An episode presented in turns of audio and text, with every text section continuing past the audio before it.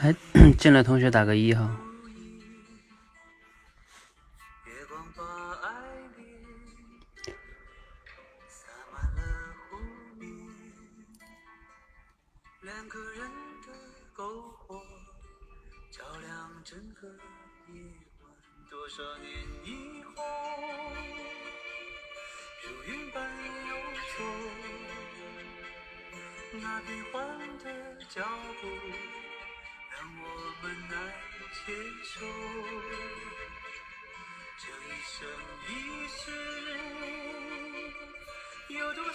哎，什么意思？这个大家。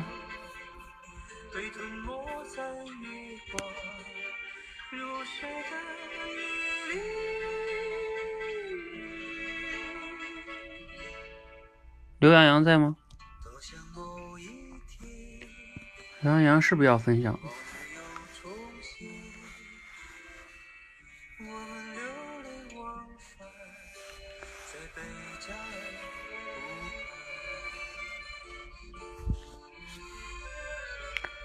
刘洋洋，如果不在，桃子你来吧。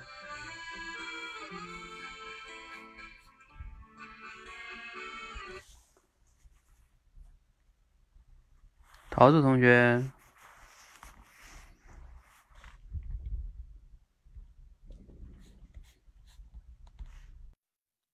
，Hello，教练晚上好，桃子同学来了。嗯，好，我开始分享。我今天分享的内容是如何有效的倾听。我们大多数人呢，在平时的生活中呢，可能会遇到一些很多很多的状况，比如说你在跟亲密的人、家人可能会产生一些冲突，那这个时候呢，两个剑拔弩张的人怎么样去有效的沟通呢？这可能是我们比较头疼的一件事情。那今天呢，我们先来讲一下倾听的它的一个基本模式，包含着四个要点。首先就是要放下 已经有的想法和判断去倾听。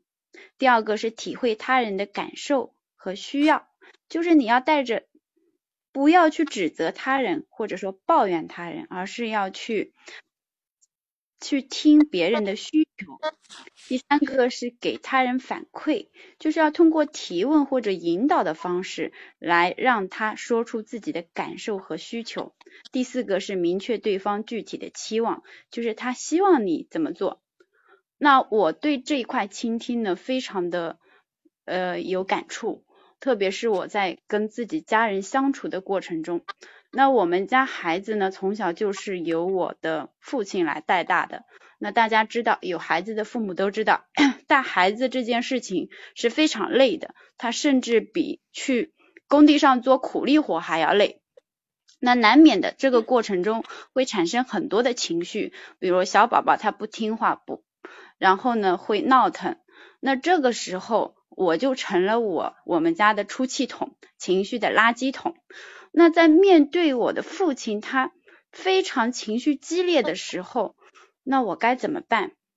我过去所采用的方式，可能刚开始是激烈的争辩，因为我觉得自己没有他说的那么糟糕。我的父亲他会说出很多难听的话，就是极力的来否定我，来批评我，然后让我内心呢就觉得非常的。不爽不舒服，我有那么差吗？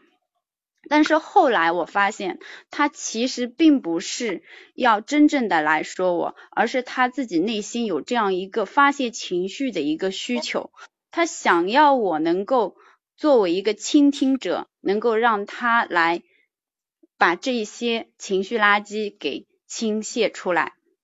那后来呢，我所采取的方式就是先默默的。让他说完发泄完，然后不能当天跟他交流，还得隔几天。因为我父亲的脾气，我现在明白了。那过几天之后交流的时候，我就会问问他是不是最近小宝晚上没睡好，闹腾，或者说你们是不是累了，可以由我们来先带几天。但是这个时候，我们的父母经常会说：“你们忙你们的去，没事，我们能扛下来。”那所以一到周末，我们就会抛下所有的，然后去全力的去带小孩子，来减轻一下他们的负担。所以从这个过程中，我也可以深刻的体会到，这个倾听的作用非常的重要。你要放下自己的一些自我辩护，然后呢，去不带有放下一些指责、抱怨，让自己能够理智。让自己放下原有的情绪，这个时候你才可能发生后面的一些倾听的一些行为。好，我今天的分享先到这儿，谢谢。嗯，好，感谢桃子的分享哈。嗯，我为什么选择今天这个文章呢？因为苏东框写这个文章呢，他其实核心思想也是以前我给你们多次推荐过的《非暴力沟通》这本书。非暴力沟通这本书呢，我在六十秒口才训练营里边花了，好像大概有五期节目吧，在讲这个事情。嗯，这个其实其实苏东框这个文章里讲的东西就是那个里边最核心的思想。嗯，我们沟通啊，这个沟通真的是每天都在发生，而且你要仔细的观察，你会发现你的生活中，尤其是你的家里边。我不是说你的家里啊，就是咱们每个人的家里边，基本上我敢我敢百分之九十九的肯定，每个家庭里边每天都会发生我们称之为叫暴力沟通，嗯，基本上百分之九十九的家庭都会的，嗯，然后只是多和少程度严不严重的问题哈。那所以这个怎么样能实现非暴力沟通，其实是我觉得值得每个人去修炼的哈，然后刚才桃子讲的这个主题呢，他说如何有效的倾听，他上来呢就把这个倾听的四个步骤相当于说了一下，然后举了一个自己的例子，最后再总结一下。我觉得整体上来说这个结构呢还是挺好的吧，然后也能举一个自己的真实的例子，往往能让人会更容易能感同身受，呃，也能容易理解一些哈，嗯，这是比较好的一些地方。如果说建议的话呢，就是在，就是你整个的这个结构上还可以的，就是主要是，就是你在讲的时候啊，呃，就像我那天，呃，是不是跟你们说了，就是说这个说我所学有时候说话它像导游一样，你自己是一个导游，然后呢，你要给这个游客啊一步一步的带过去，然后你整个的过渡什么的处理的还是可以再好一些的，你比如说你上来。呃，是简单的铺垫了一下哈，然后你就开始讲那四点了，嗯，那四点其实有时候别人不太容易能理解的，嗯，对吧？就是因为这个倾听好像四个步骤，四个步骤本来就多，然后另外一个呢，他什么放下，然后要感受、体会，要反馈，要期望，可能别人不一定能记住。这个时候你可能要说一下，我接下来说这倾听这，我会直接跟你们分享一下倾听的四个步骤。这四个步骤呢，你可能刚听完了不一定能理解。就是你看我这些话，它它不是没用的，它是要给这个听的人打个预防针。就是说，这四我要说这样内容，你要注意听一下。如果你没懂也没有关系，我会啊，没有没有懂没有关系。然后你比如说你讲这个四个步骤，你就直接举例子了。其实你可能可以再再过渡一下，就是说我刚才讲这四个步骤呢。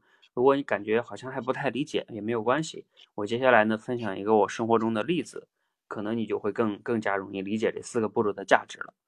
对，就是每一步啊，中间哎，就是那么一些小的微妙的东西，看似很小哈，嗯，就是嗯，有的时候其实它挺重要的，嗯，就有点像那个，就刚才说导游一样啊，比如说他有的人下台阶了，然后你提醒一他说，提醒他说，哎，这个前面有个台阶，注意一下啊，嗯。就这这类似于这种感觉哈，嗯，其他的我倒觉得也也没有什么吧，其他的还挺好的，嗯。好，谢谢教练。你在构思的过程中有什么问题吗？呃，构思的时候我有一个问题，这个四个要点我是不是要全部讲，还是说就其中的一个点着重的讲一下？呃，那这个是这样的哈，这个就要根根据你的这个，其实像你你说这个问题就很重要了，就是你这四个点，你就要想了，一个是时间的问题，对吧？一个是呢，呃，你要结合你的例子，就是你举的这个，刚才你举你和你父亲这个例子啊，它到底能不能说明这四个点，对吧？然后，如果你这个你你这个父亲这个例子只能说明其中的，假如说前两点，那你可能就是要重点讲前两点，另外的两点呢，你就说，呃，由于时间的关系呢。其实这个有效倾听分四步，那我今天重点讲前两步，后两步呢，以后有机会再和你们分享。你就让大家知道，其实还有两步也是可以的啊。那你就没有重点讲嘛，嗯。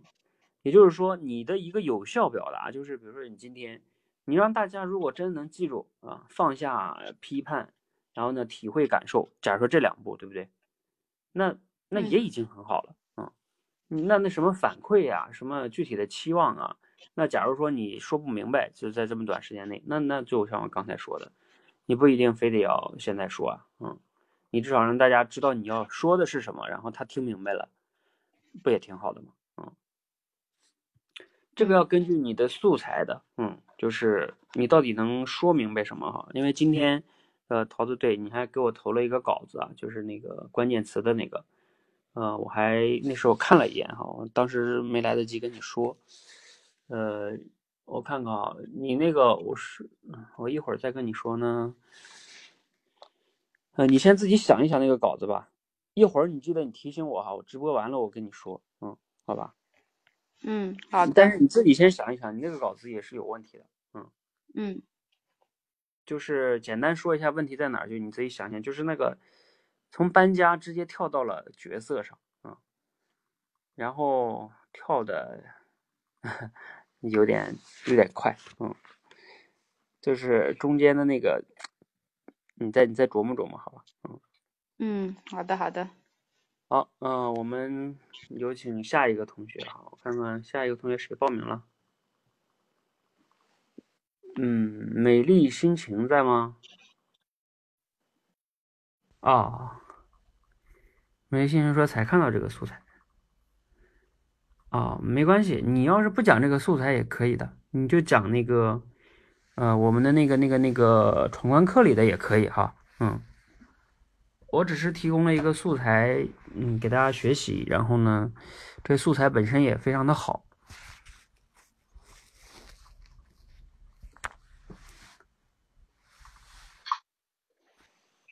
嗯，Hello，嗯，嗯，教练晚上好。好，那你讲什么嘞？我昨天看到一个小故事，然后我那个呃来分享一下吧。嗯，好，好，好的，教练，我开始了。嗯，我们大家都听过龟兔赛跑的这个故事。那么兔子呢，它是在整场比赛中，它是输掉了整场比赛。嗯，哎，怎么会有回音呢？是吗？那我我我静下音哈。嗯，兔子呢，它是输掉了整场比赛。后来，兔子呢，它进行了深刻的反思，他认为自己啊是太自信、太轻敌、太大意，于是他就和乌龟提出来要重新进行一场比赛。这下，兔子呢，它呃总结了上次的经验教训，这次他就呃遥遥领先，轻而易举的就赢得了整场比赛。这下轮到乌龟反思自己了，他想。凭自己的能力和实力，他无论如何也竞争不赢啊兔子。于是他想，自己只能从策略方面去，呃，从策略方面去考量。于是他就呃和乌龟提出了要重新进行一次比赛，但是呢要改变线路。比赛开始了，兔子呢它呃快速的冲到前面，但是当他来到离终点。两百米的一个河边时，他犯愁了。他不会游泳啊，他只能傻傻的站在这个河边。等了好一会儿，乌龟才慢慢的走了过来。然后只见他嘣的一声跳入跳入水中，迅速的游到了河对面，到达了终点。啊，这场比赛乌龟取得了胜利。通过几场比赛呢，呃，乌龟和兔子他们成了很好的朋友。然后两个人又。商议着进行一场比赛，但是这次比赛呢，他们是采取一个协作的方式来进行。呃，一开始呢是由兔子背着乌龟在陆地上走，快速的走，然后走到河边的时候呢，又由乌龟来驮着兔子游到河的对岸，最终他们俩都以最快的速度同时到达了终点。那么这个故事呃给我们的启示呢，就是团队合作可能对于呃我们团队合作的话，那么我们可能会走得更远。但是这个故事给我的一个最大的启示，其实最能够触动我的就是兔子和乌龟他们的各自的一个反思能力。嗯，苏格拉底说过一句话。没有反思的人生不值得活。是的，失败不可怕，犯错也不可怕，关键的是我们要反思自己为什么会失败，为什么会犯错。事后呢，我们认真的去总结和修正，这也就是孔子说过的“不贰过”的道理。嗯，那么这也让我联想到我们我自己现在在学习口才。嗯，我记得我在主题升华观也是。呃，经常上过几次黑板，那么上黑板的感受也是非常不好受的，经常会怀疑自己，否定自己。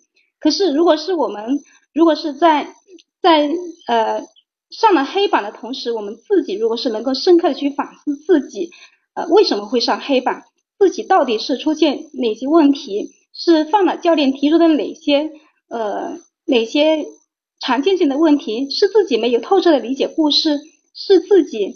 呃的这个主题太笼统，太太太偏了，或者是太宽泛等等等等。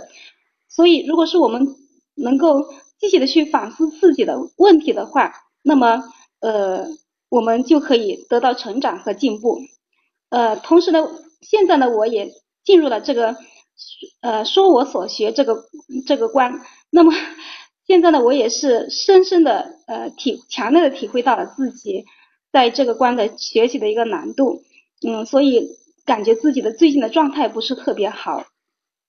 那么昨天我们在提交这个教练的一个意见反馈的时候呢，我也对自己进行了一个深刻的反思。我认为自己最近状态不好的原因，可能也就是因为自己这个行动力不够强。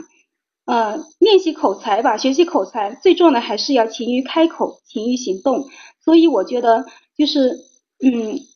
我目前需要解决的就是自己必须去持续的去行动，所以在昨天晚上我就立刻报名了这个主题升华和这个既定记说，尤其是在这个既定记说这一关，我呢，嗯，挑战了从前所未就是从来没有挑战过的一个旁白的这个角色，呃，但是我觉得虽然就是效果没有达到比较好的一个效果，但是我感觉自己还是呃收获了很多。我认为就是自己在行动的过程中，还是呃可以让自己的一个问题浮于水面，能够让自己就是有一个努力的方向。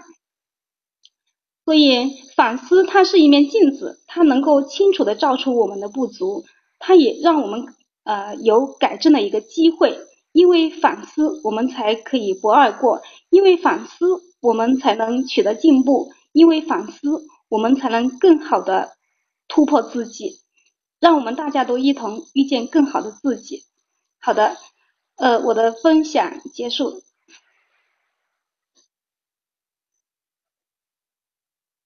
啊，感谢这个美丽心情哈。如果让你给这个起个标题的话，你起什么呀？呃，取个标题，反我。反思可以反思，让我们遇见更好的自己。好，啊，你们你们大部分人起标题呢，就是就特别容易起主题，知道吧？就是，啊，你最终最终想想写什么，想什么表达主题，你就放标题上。而而我在说我所学里边，经常建议你们很多同学就是不要把标题写成主题，原因就是。那样的话呢，你就会变成一个别人都知道你要讲什么了。嗯嗯，看这个郑同学，郑同学给你取了一个标题叫“再出发”。嗯嗯，你们其他同学有没有什么建议？关于刚才这个内容中取标题，取标题的方法就是在于要有悬念，然后呢还要有吸引力，嗯，还要能扣题。比如说，呃，像我刚才听完了，我要是给你起个标题的话，我可能会起这个“龟兔赛跑”。呃，比如说，就是“龟兔赛跑”，就是我大概意思就是“龟兔赛跑”。如果呃，如果龟兔赛跑，哎，不过这个可能有点长。就大概我想表达的意思是，呃，龟兔赛跑赛三次会怎么样？就是首先，因为大家都知道龟兔赛跑这个概念嘛，对吧？因为前面你听我听的时候，我也觉得挺有新意的，就是在于他们赛了三次，是吧？那那就很有意思了，嗯，那那那就别人会好奇嘛？哎，是啊，哎，如果这么想一下，因为我们平时听的故事都是赛一次，然后结果乌龟赢了，是吧？嗯，那有什么意思？嗯，啊，更有吸引力，更更带悬念，嗯，是的。OK，然后。或者是或者还有一个简单一点，就是龟龟呃，还有一种简单点叫新龟兔赛跑，嗯，就是别人可能也会觉得，因因为你加了个新嘛，是吧？别人也会知道你要讲的怎么样，嗯。还有一种就是呃呃另类，比如说另类的龟兔赛跑，嗯，带给我的启示，嗯，等等等等。因为别人会好奇，到底给你带来什么另类呢？然后给你带来什么启示呢？是吧？嗯，就是通过标题要，呃，要引起大家的好奇心，是吧？因为好标题是要让别人打开嘛，嗯，他不打开是怎么能了解内容呢？嗯，好，这是标题哈，一个建议。然后整个的内容呢，我觉得首先这个小故事是挺好的，嗯，这么一个故事。改编了，不是改编哈，就是一个新的新版的《龟兔赛跑》的故事，还挺好的一个故事。然后呢，你最终引到这个反思上呢，也是挺好的一个点。嗯，就像这个乌龟，它又能反思，这个兔子也在反思，是吧？嗯，都挺好的。然后引出苏格拉底的 名言，还有孔子的名言哈，我都觉得还是挺好哈。这个都是这个圣人级的哈。然后还有能反思自己在口才训练上的一些经历，这个也是挺好的。还有结尾还能用排比句啊，连续三个吧。刚才听反思让我们怎么怎么样，还是比较有冲击力的。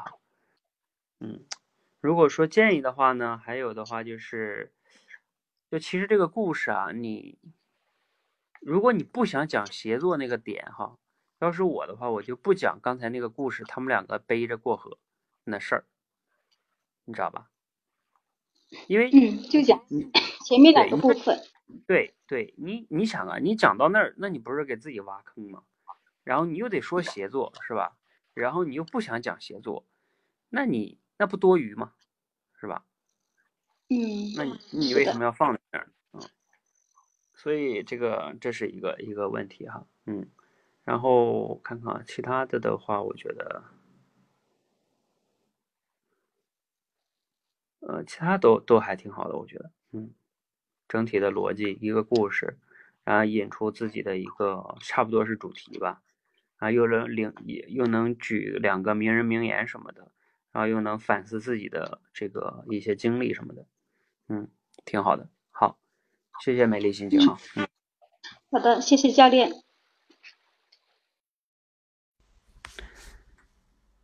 好，呃，还有谁啊？刚才是未雨绸缪是吧？未雨绸缪同学，那你来连麦吧。嗯，刚才是刘洋洋，刘洋洋你在吗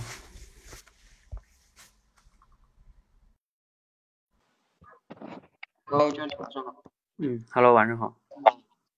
各位小朋友，各位小伙伴晚上好。今天我想先给大家分享的一个说。之前的也在做的一个闯关课的时候是开始了，我的题目是嗯如何面对这个复杂多变的世界。先给大家讲一个笑话，说是拿破仑呢，他在之前呃检检验自己的部队的时候，他有一个不成文的一个规定，他每次呢他都只会问三个问题，一般因为时间比较紧。就是这三个问题。第一个是问你多大了，第二个是参加我们部队多少年了，第三个是我的两次大战中你一共参加了多少次。果然就有一次，呃，他来检阅部队的时候，一个不太懂汉语的士兵，因为对话很自然，他的同伴就告诉他，不管你那个拿破仑怎么问你，你就这么回答他。第一个你就回答二十五，意思就是你二十五岁。第二个问题呢，就是回答三就行了，就是告诉你参加部队三年了。第三个问题就回答都有，意思就是两次大战都会参加过。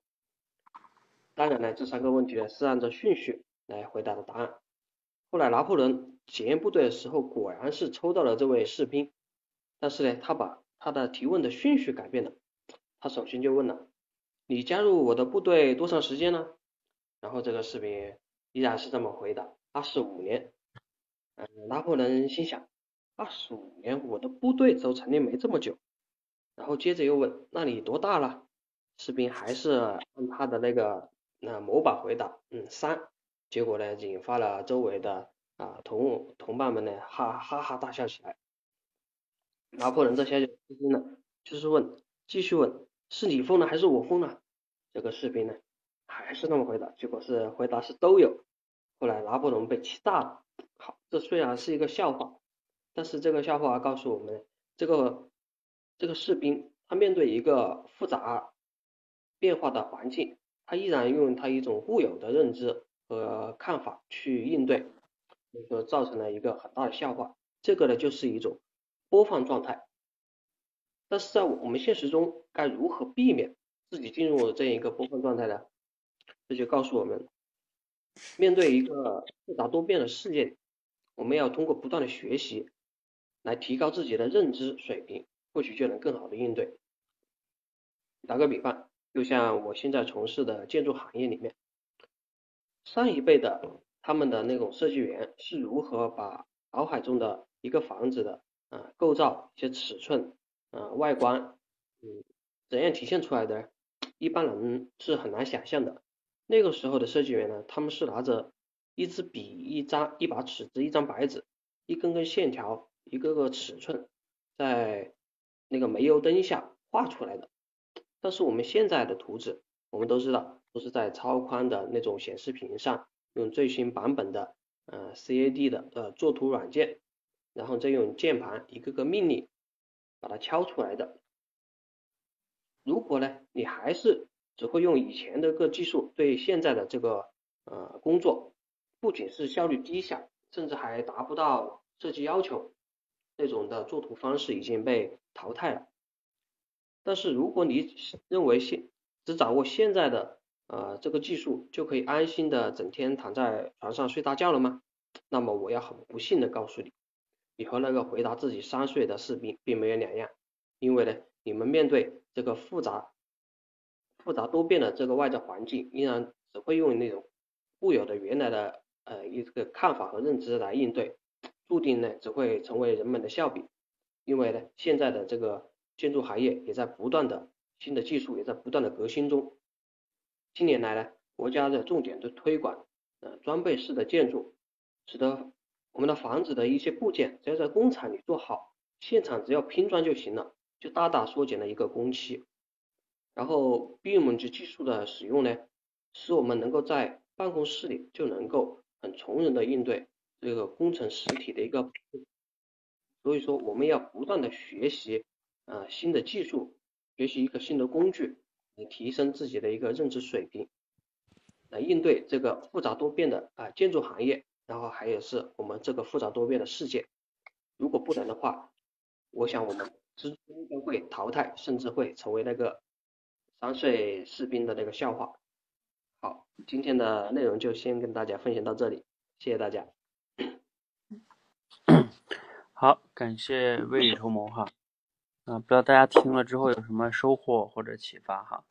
因为你这个稿子其实我看了，我白天看了，本来那时候啊要给你反馈的，后来那个时候有点事情就没来得及，嗯，跟你跟你说，嗯，刚好你今天晚上在这又说了一遍哈，然后我也就顺便在在这里也跟你说一下吧，嗯。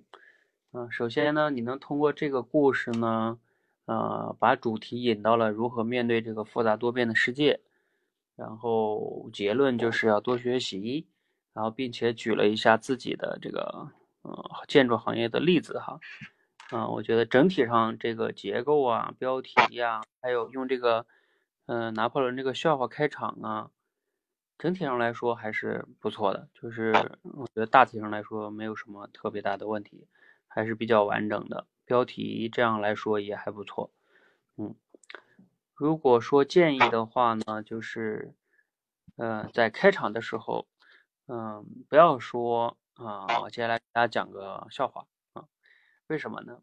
因为你说我接下来给大家讲个笑话，比如说作为我们听众，我就知道你要讲笑话了，是吧？你都我都知道你要讲笑话了，我就不笑了，嗯，因为我的预期就知道你要讲笑话，对不对？嗯。所以你可以怎么说呢？你可以说啊，接下来先给大家分享一个啊关于拿破仑的故事，嗯，是吧？那那我不听到最后，我也不知道它是个笑话，嗯，所以这是一个小建议哈，嗯，就还是我经常讲的那个悬念，嗯，你看电影，我先要告诉你结局，你还想看吗？啊，这是一个哈，另外一个是你刚才讲到那个。呃，讲完那个小故事之后，你就说这就是播放状态。嗯，吴伯凡原话里边讲的叫这是认知的播放状态。你要是没有加这个认知的播放状态，就直接说这是播放状态，好像不太准确吧？啥什么的播放状态是吧？所以这个这些细节哈还是比较重要的。嗯，其他的我觉得都还。都还挺好的。另外一个，好像你在讲的时候的，就是对语言的这个，嗯，我想说的是节奏感啊，或者说那个有的时候稍微还是有一点停顿，嗯，就是这种，也就口脑口脑协调吧。口脑协调的再高一点的要求就是讲话的这种节奏性，嗯，就是不要有那种让人家能听出来你在边想边说，然后有一点。那种那种感觉啊，虽然说你这不叫什么特别大的停顿哈，也没有断，嗯，但是就是更加的，就是比要要求更高一点的，就是我刚才讲的节奏性，嗯，嗯，你还有没有什么问题？嗯，我再来了解，还要不断的不断的练习吧。嗯，好，没关系啊，加油，你这才。才到了体验课的第三个哈啊，我们后边还有好多训练，嗯，好，谢谢哈。好，欢迎凯欣进来了哈。哎，好像不知道刘洋洋在不在哈？如果在不在，我们我就不等他了。哎，今天还有谁报名了吗？特蕾莎报名围观。心情桃子未雨绸缪没了是吧？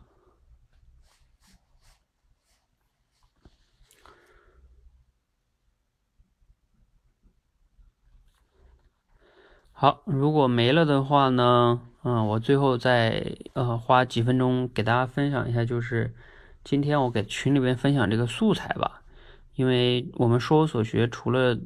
就是你把你看到的东西说出去以外啊，你还有一个就是说的目的呢，一个是练口才，另外一个目的是，呃，真正的把它给理解了，嗯，因为这个还是有些我分享的内容还是非常有用的，比如说今天分享这个关于沟通这个哈，它那里边的核心思想其实就是非暴力沟通的几个关键点，啊，你们在的同学来在的同学打个一哈，就是听了之后啊，还是一个非常重要的哈。我刚才桃子在讲的时候，我说了，就是我们，我 我敢肯定哈，百分之九十九的家庭在百分之九十九的情况下，每天哈都会发生暴力沟通，只是多和少，是否严重的，就是 一个一个情况哈，和频率和程度的问题，多多少少都会有，嗯嗯，为什么我说多少多少都会有呢？你。你去观察吧，只要你的家里边有那种，就是家人沟通的时候，给你下定义呀、指责呀，然后，呃，就是那种你们应该懂的是吧？嗯，然后指责啊，就骂什么的就更不说了哈，指责、否定、打击、挖苦啊，反正吧，嗯，命令这些这都是暴力沟通。所以为什么我说百分之九十九情况下都会发生呢？太容易发生了。呃，那其实非暴力沟通里边核心的思想是什么呢？在我看来，核心的思想就四四个词。第一个词呢，就是叫你，其实就是区分观察与评论，就是你到底是在说一个话的时候，你到底是在说评论，还是在说你观察到的具体的现象？比如说啊，我们在家庭中经常会碰到的就是，啊，你怎么总是这么马虎呢？你看哈，这就是一句评论，它不是观察。你顶多可能是我今天弄一个什么东西不小心，然后把什么弄洒了，是吧？这只是今天我做的一个事情，对吧？然后你说我总是这样马虎，我这个行为可能今天这个行为可能你要可以把它定义为我今天马虎了一次，对吧？因为把这个不小心碰洒了，对，这个今天这个行为是有一点马虎。但是你说我总是马虎，总是的意思就是所有的时候都是呗？那你真的是这样吗？但是我们往往就是这么讲的，你们有感触吗？你们说过别人吗？或者说你你自己是否经常被别人这样说呢？就是别人就尤其是你的家人什么的哈，嗯嗯，然后就经常说你总是怎么怎么样，总是怎么怎么怎么样，嗯，去体会一下哈。你被别人这么说，你什么感受？你明明就是今天做了一个事情，然后他说你总是这样，这就是观察与评论。那观察应该是怎么说呢？就是说，嗯，比如观察，他就是说事实。你今天把你刚刚把那个东西弄洒了，对我就是刚刚把那个东西弄洒了。就就是这么简单。如果要说的话，就是这样的，没别的。其实甚至跟马虎都没有关系，可能就我只是把它弄了，你为什么说我马虎呢？你为什么给我贴标签呢？对吧？嗯，就像我们上学的时候，小孩考试，我确实没有没有考那么高分，那你为什么说我笨呢？没准我做别的事情很聪明呢，是吧？嗯。就人们呢，我们人类就特别喜欢，这是咱们人类的一大能力，就是把事情给抽象化。但是实际上呢，其实有时候这种抽象化是容易产生问题的。好，这是非暴力沟通里边第一第一项修炼，就是区分感受与不不是区分观察与评论。大多数人做不到啊，我这么说也不代表我就能做到哈，我是说。很难修炼的，这第一步都很难修炼。第二步是什么呢？区分感受和，应该是感受和建议吧，我要是没记错的话。就是我这个这两个有什么区别呢？就往往啊，我们会把感受跟建议混了。就是比如说，嗯，明明你自己现在感觉很生气了，或者什么的。你就会指责别人啊，或者让别人怎么怎么样，这是一个嗯，也是非常大的一个问题。嗯，就是你一定要去区分你自己的一个感受和你自己的一个对别人的这种指责和建议，往往是你愤怒，嗯，然后呢，你会把这种愤怒不满。哎，指责到别人身上，你通过指责啊，通过什么什么的方式发泄到别人身上。第三个是什么呢？就是就是找到你的这种感受的背后的需求。因为我们每个人的，就是当你有情绪了之后啊，这个情绪的背后都是需求导致了情绪的产生。要不是没有需求的话，你就不会有情绪。呃，你比如说。嗯，如果是你看，比如说你要是看在那个那就像你那个家人是吧？如果不是不是你的家人做了那件事情，你就不会有有情绪，因为跟你没关系嘛。然后你就不会有情绪。别人家小孩学习不好，你就你就不会有情绪，是不是？因为那那那跟你没有关系嘛。啊，你没有那需求，你没有那期待，你就没有那需求。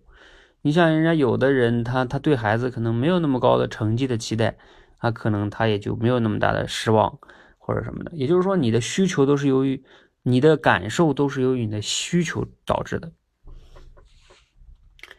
嗯，其实这个这个原理也适用于你生活中，比如说你感觉你焦虑了。呃，或者说你很多生活中的情绪都是因为需求，背后是需求导致的，所以你要去分析情绪背后的需求，这个是很重要的一步哈。你要找不着需求，你就找不着你为什么会这样，你解决不了那个需求，需求是根源嘛，需求解决不了，情绪就很难解决。好，这是第三步哈，然后第四步。呃，也非常的关键，叫就是向别人发出请求，这是什么意思呢？你不是有需求吗？你有需求，你就需要把你的需求，就是给他请求，因为你不是有需求吗？那你要把你的请，你的需求你要清晰的表达给对方，然后你希望别人怎么样做，具体的要做什么。然后你觉得你的需求就会被满足，你要发出请求。这里边最难的是什么呢？就是我们往往会把请求说成命令啊，甚至说成指责，甚至呢，如果我们发出请求，对方不按照我们的想法去做，我们就会生气，然后或者甚至会给对方继续下定义，说你不关心我。啊，然后你你怎么怎么样，对吧？你就是不听我的，啊，你就是怎么怎么样，怎么怎么样？你看哈，就是当对方不满足你的需求的时候，就是当对方不按照你的请求去执行的时候，你就会非常的生气，这不是一个好的请求。真正好的请求是不带期待的请求。给你们举个例子，你就理解了。比如说，你去大街上，去到一个陌生城市旅游，对吧？然后你现在不知道这个路了，然后你碰到一个路人，然后你说：“哎，请问一下，你能不能告诉我到哪里怎么怎么走？”对方说：“哎，不好意思，我也不知道啊。”或者对方说：“哎，不好意思，我现在暂时没空啊，我也不清楚。”嗯，你就不太会有情绪，因为你觉得对啊，因为人家不不帮你也没有关系啊。但是呢，如果你觉得人家一定要帮你啊？他不帮你，你就给他觉得他这个人没礼貌啊，对吧？然后这个人怎么不是好人啊，是吧？啊，那你就给他下定义，你就不叫请求，你这叫命令。其实我们在生活中有时候都不是在做请求，是在做命令，就是你期待着控制对方，按照你的期望要求去行事。如果他不这样，你就烦恼，你就想指责啊、控制啊，控制不了你就烦。好，呃，这是刚才我讲的非暴力沟通的四个关键点哈，我最后再总结一下哈，就是第一个，你要区分观察和评论；第二个，你要去学会表达自己的感受，而不是去指责，甚至是侮辱。第三个呢是，你要去，就是解释或者是找到你感受背后的背后的那个需求是什么，你要自己学会分析你的需求是什么。比如说你家人回来的比较晚，对吧？啊，然后呢，你就说啊，你天天回来这么晚，你看哈，这个呢就是一句指责。其实呢，你这个指责的背后，首先你这个就是一个评论啊，你天天回来这么晚。你的家人真的是天天回来这么晚吗？不一定吧，啊，你只是看到了他某些天回来这么晚，然后你其实是有感受的。你说这句话是吧？你这个感受，你把它变成了一个指责性的语言，然后这个这个感受的背后其实是有原因的，原因就是比如说你希望他能啊早点回来能陪陪你，对不对啊？这是你的，这是你的这个需求哈，啊，其实这才是你的需求，还能多关心一下你。但是你不会，你就不会表达这个，你就是非得要指责，然后呢，你也不表达请求，你也不是说那你以后能不能再早一点回，或者哪些天之后一周能回来早回来几点回来几次，是吧？你你能说出这种叫请求不？你也不说请求，就是指责。然后对方说：“我哪天天回这么晚了？你就天天回这么晚。”哎，结果你们干起来了。好，呃，我刚才讲这些呢，啊，不知道我有没有说清楚哈。然后你们可以打一下字哈，呃，感觉自己明白的，呃，打个六吧，嗯，啊，或者说你自己有特别有同感的哈，你可以打六六六。就是我刚才讲的那些哈，你在你觉得你在生活中，嗯，也许是你自己哈，或者是你的家人，也许你是受害者哈，也许你是施暴者，知道吧？就是暴力沟通嘛，嗯嗯，也许你就是对别人就这样的，然后或者是你会被家人这样对待，嗯嗯，所以都值得反思哈。为什么我说这四点其实特别不容易修炼呢？因为这个不符合我们人的一个正常的习惯。嗯我不知道你们有没有思考过哈，就是为什么我们人会，就是会，咱们都是家人嘛，对不对？那为什么要用这种暴力语言在沟通呢？为什么会这样？你们想过这个问题吗？你看咱们都是对吧，最亲密的家人，而这些语言有时候你跟陌生人、跟同事，有时候你还不会说，是不是？哎，就跟家人越亲的人就越这么说。嗯，这个问题很值得思考，是不是？为什么会这样呢？你们谁知道原因？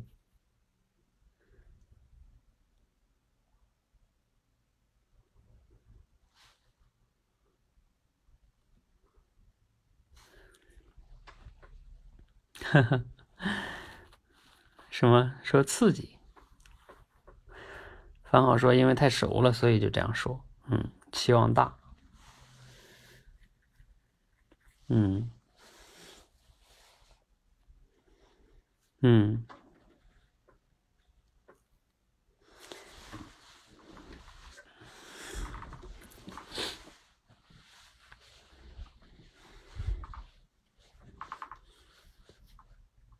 嗯，我觉得这个郑同学说这个点啊，挺有道理的。就是说，有时候是你期望大，还有一个你控制欲强。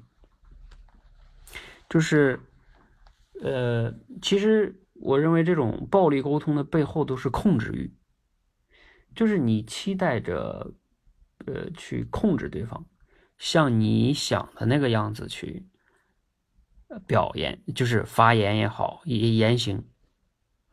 你们想想是不是？你越想控制对方，你就越容易产生暴力沟通，因为他和你的表现不一样嘛，嗯，所以你就容易这样，嗯。当然，也可能是因为太熟了呢，所以你也不去掩饰自己的一些情绪啊，就就凭本能。嗯，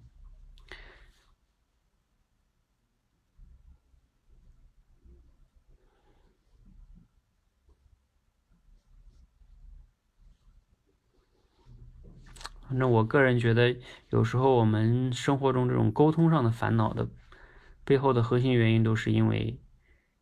还是因为控制，你们仔细想想，是不是？为什么你和路上的陌生人不会有就是一些什么关系呢？因为你们也没有那么什么关系，所以你也不想控制对方，对吧？你们或者是陌生的同事，对吧？啊，你们都是比较礼貌的，嗯，就越熟的人越想控制对方。其实你想一想，你的家人之间，如果你并不想控制对方的话。你要是换一个角度来理解家人，就是其实就看你怎么理解家人了哈。如果家人是，嗯，你家人是用来相互支持的、相互肯定的，呃，就是相互陪伴的嘛，对不对？家人是什么？家人就是割不断、剪不断的关系，而且是永远会在一起的，对吧？原则上来说。不像那些同事什么的，是吧？因为有时候他他他说没就可以换工作了，是吧？就变了嘛。嗯，家人是剪不断啊，理还乱的关系哈，就是其实是是可以有时候是可以一直陪伴在你身边的人。也就是说，我觉得有时候我在思考这个问题，就是家人之间最本质的关系应该是什么呢？其实我的思考是，就是相互之间的一种陪伴、尊重、呃欣赏、鼓励，就是这才是家人家的本质。如果家不是这样的，家是为了控制对方，那其实是烦恼的根源就会产生。如果你想哈，如果你们相互之间是陪伴、欣赏、鼓励，对吧？尊重，就不太容易产生那么多的暴力沟通，因为你并不想控制对方，会不会好一些？也就是说，暴力沟通的根源到底在哪里？除了我们今天说的技巧以外，技巧有时候还算是好学的东西。当然了，好学也不代表你就能短时间能练成哈。我只是说，如果根源的有些东西你想不明白，你就很难去学会这些技巧。我以前不是跟你们讲认知行动系统吗？你的认知没改变，呃，这些东西就很难发挥出来。好吧，嗯，不知道你们针对这个话题还有没有什么疑问哈？就是这个暴力沟通这个，反正我刚才说那四点呢，还是很值得你们再去生活中好好品味的。你好好去观察啊，你自己的言行，还有你家人的言行啊，当然也包括同事中哈，就是你同事中，嗯，你老板对你的评论啊，是吧？然后这个同事之间呀都有啊，反正只要是嗯，就是比较熟悉的人之间，都特别容易产生这种情况。甚至哈，现在这种网络暴力不也很多吗？就是你看看那些，不论发生什么个新闻，你去下边浏览一下那些评论，全是各种辱骂，然后呃，就是以作为中心的评论，那更是这样的。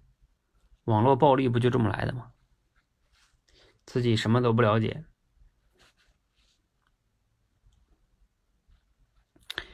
好，嗯，今天我们如果你没有什么疑问，咱们今天就到这里哈。啊，希望今天这个话题呢，你们回去好好的、仔细的品味品味、思考思考、反思反思，然后最好能应用到你的生活中，让你的家庭的这种沟通、暴力沟通，我我我不能说。杜绝吧，杜绝应该太难了，就是可以减减少一些，至少你不要成为那个发起方，理解吧？因为有时候你也很难去让别人家人都能做到，可能也不太容易，因为毕竟他们都是好多年的习惯了。如果他们也没来学习，是不是？他们也没有跟我学习呀，啊啊，要么你让他们来跟我学习吧，他们也没来学习，所以。他们可能也不太容易能那么容易改变哈，但至少你可以先改变啊。当啊，就像今天桃子哈啊，当这个事情发生的时候，其实如果你不去还嘴的话，往往有时候就没那么大事情啊。最怕就是两个人同时的，那基本上大战不可避免。好，那我们今天就到这里哈。啊，大家如果有疑问呢，可以在群内再。再交流哈，那今天这个这个主题，我认为还是非常重要的啊！你们好多人经常说想提升什么沟通啊，跟别人沟通，就这个这四个点就是沟通中的圣经，在我看来，你要能把它理解透了，并且能运用了，你大部分生活中的沟通都没有什么问题了，不用学那么多沟通技巧。你学了，你要用不了，还是白扯。好，嗯，谢谢大家，我下了哈。